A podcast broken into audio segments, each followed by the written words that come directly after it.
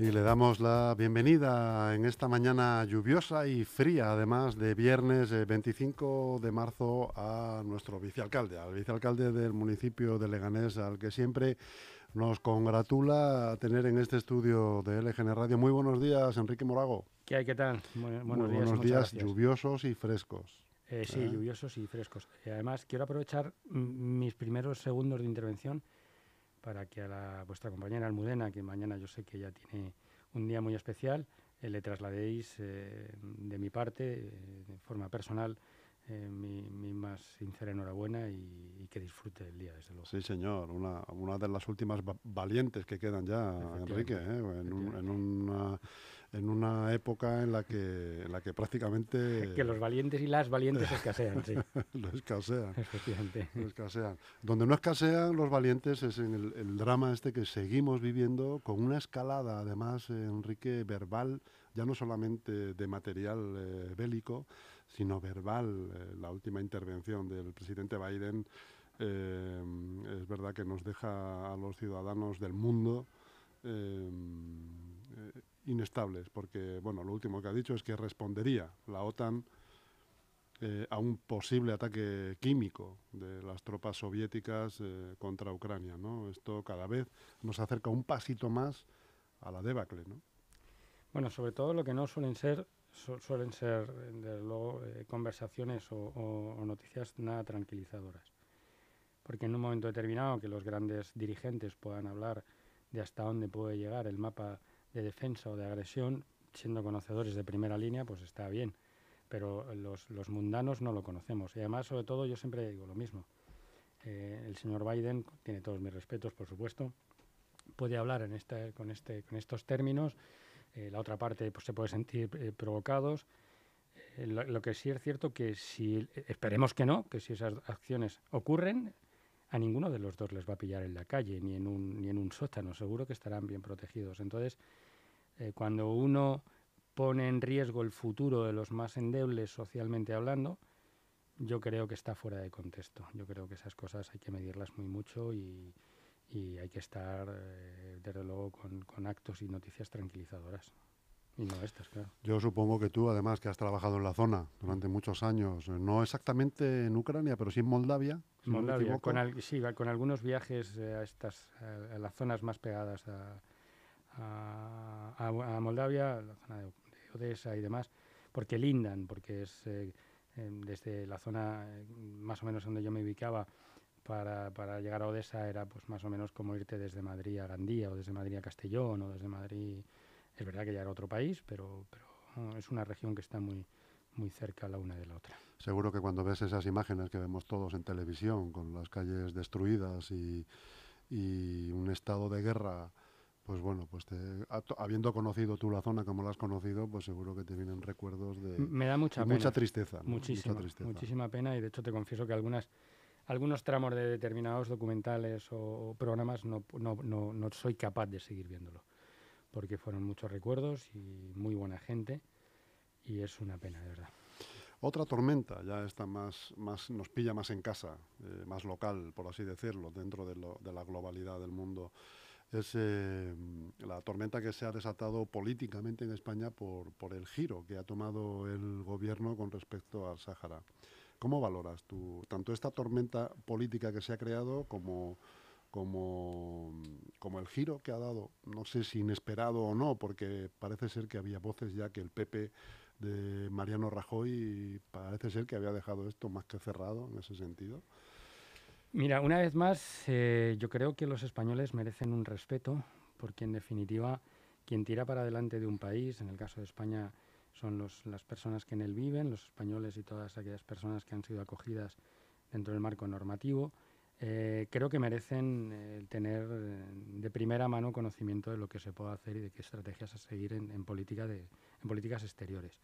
No tiene mucho sentido que el, propio presidente del gobierno haya, haya insistido de, manera incisiva tiempo atrás, días atrás, con la situación de, la guerra de Ucrania y, los, y la presituación de una unanimidad y una cuestión de Estado y un respaldo eh, y que ahora con la situación del Sáhara, que yo creo que tiene que tener una transparencia total, porque es algo histórico, es algo que afecta es una situación desequilibrante desde el año 75, eh, pues eh, ya no solo los parlamentarios o, nuestros eh, congresistas se puedan enterar en el propio Congreso, sobre todo los españoles que te tengas que enterar por la vía del gobierno marroquí.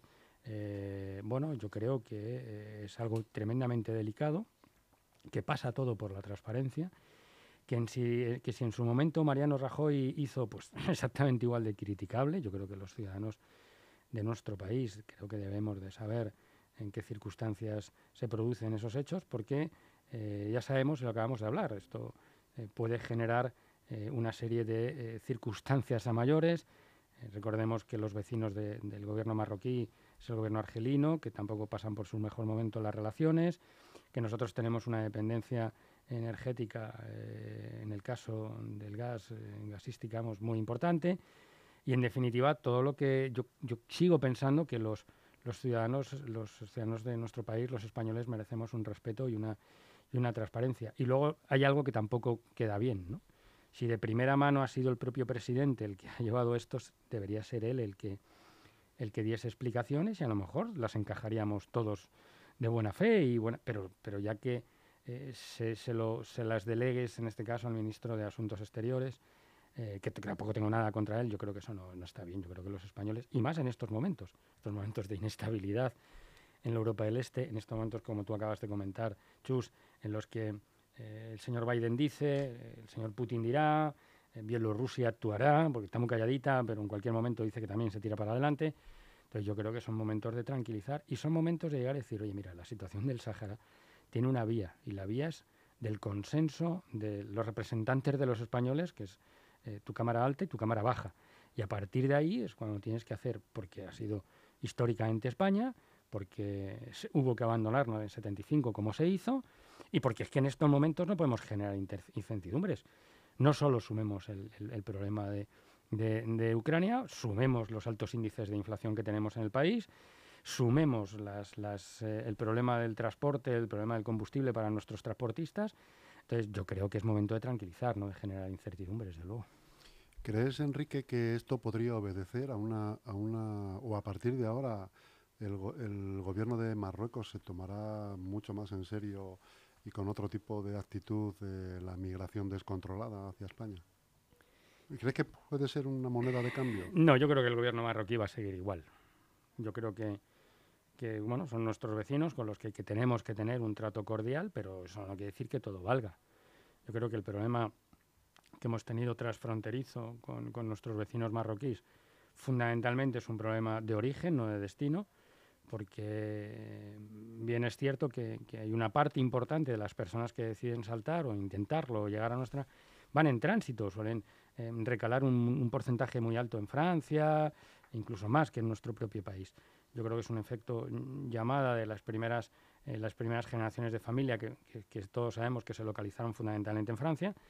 Eh, pero yo, yo creo que el gobierno marroquí eso lo va a seguir controlando.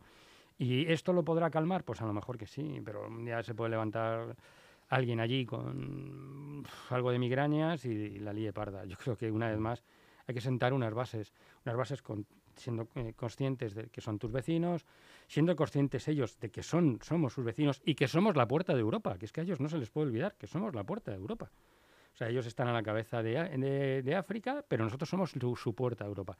Y haciéndolo todo de manera ordenada y haciéndolo todo dentro de un contexto de ley y de norma, donde por supuesto el, país, nuestro país no salga perdiendo, pues se pueden llegar siempre a escenarios de consenso. Pero insisto, eh, lo que se necesita aquí es mucha transparencia y, contarle a los españoles, los que tiran del carro, a los españoles de verdad, qué es lo que, cuáles son las intenciones del gobierno. Bueno, hoy para contrarrestar hemos visto una noticia que sale en los medios en las que parece ser que España entrega a un exmilitar que había pedido en su momento asilo de Argelia para España y lo acaba de entregar otra vez a Argelia, igual para calmar ánimos eh, argelinos y tratar de congratularse con ellos eh, hacer que la presumiblemente ofensa eh, realizada por este giro tan brusco pues sea más suave. Supongo yo que, no deja de ser un guiño, como tú, como tú bien referencias, pero esto no me digas a mí, Chus, que no te recuerda un poco, con todos los respetos del mundo, porque yo creo que fue una época del cine español la mejor, sin duda, de esas películas en, blanco y negro en la que actores como Tony Neblan te hacían el timo de la estampita y esas cosas, no sé, a mí me recuerda un poco, fíjate, o sea, me recuerda decir, oye, ya está bien, o sea, ya está bien, o sea, alguien que recepcionas primero, ahora lo devuelves, no entiendo, ¿no? O sea, esto habla una vez más de que tenemos que pasar de esa España en blanco y negro a una España en color y que los españoles merecen, en estos tiempos de incertidumbre, total transparencia. Que no se nos olvide que hemos venido de una pandemia. Una pandemia que ha sido un ataque silencioso. Que ahora estamos sufriendo una pandemia, para mí, exactamente igual de agresiva, eh, no en términos eh, de salud, sino en términos económicos, que estamos en plena pandemia económica que todos sabemos que es muy difícil llegar a, final de mes con los gastos que hay de luz, de tal, y yo creo que el gobierno se tiene que hacer pensar, o sea, tiene que hacer eh, reflexión de por qué eh, hemos ido a Europa a que en el pool eh, energético y nos permitan segregar el gas, no, no, lo han dejado como no urgente, que tengamos los índices de inflación que tenemos. yo creo que, hay que centrarse en otras cosas, Chus, antes que esto, que necesidad. Yo no te digo que no tuvieses que resolver ese problema, pero vale, muy bien. Giras hacia el Sáhara y, el gasoil cómo está, y la luz cómo está, y el gas cómo está. ¿Qué nos aporta eso ahora mismo para los ciudadanos de nuestro país? Cero, realmente cero. Pues yo creo que ahora las prioridades son las que tienen que ser. Bueno, damos un giro nosotros también eh, y nos acercamos todavía más porque vamos a hablar ya de lo local eh, y le vamos a, preguntar a nuestro vicealcalde que, bueno, parece ser que hay presupuestos, al menos hay ya un borrador. ¿Qué nos puedes contar sobre esto?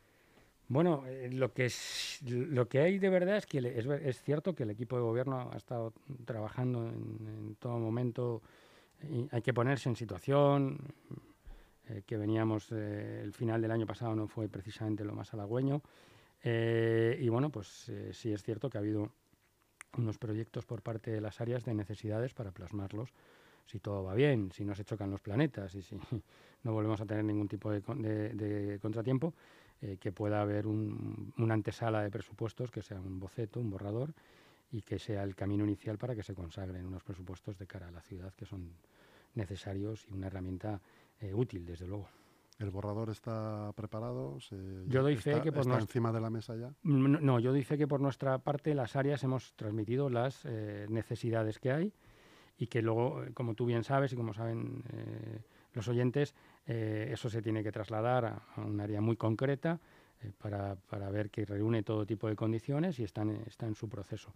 ¿Cuándo puede ver la luz? Espero y confío y sueño que más temprano que tarde, espero. ¿Pero en esta legislatura? Sí, hombre, por supuesto.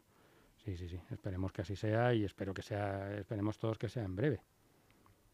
Que no se demore, que no se demore mucho más. No, esperemos que, no. Esperemos que, que, en breve podamos tenerlos, desde luego.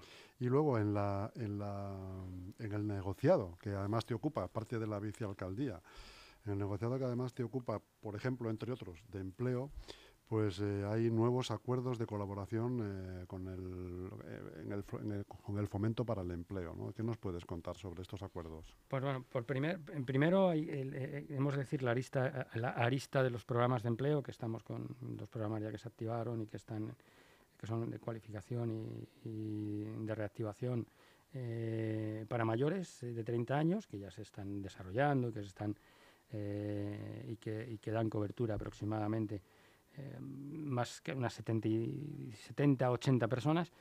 Eh, luego tenemos un tercer eh, convenio con, con, la Comunidad de Madrid para jóvenes desempleados, bueno, desempleados que no hayan tenido ningún tipo de, experiencia laboral, que, que, dará cobertura a 45 personas. En ese se está trabajando ahora mismo en toda la estructura administrativa que se requiere un convenio de estas magnitudes con la Comunidad de Madrid, que a su vez la Comunidad de Madrid es cierto que, que todo lo que tiene que ver el pulmón financiero viene desde Europa y eh, en el ámbito privado, en el ámbito ya colaboración público-privada, eh, pues eh, hoy mismo hemos vuelto a tener ese encuentro de trabajo, en este caso una gran superficie como es campo para consolidar unos convenios.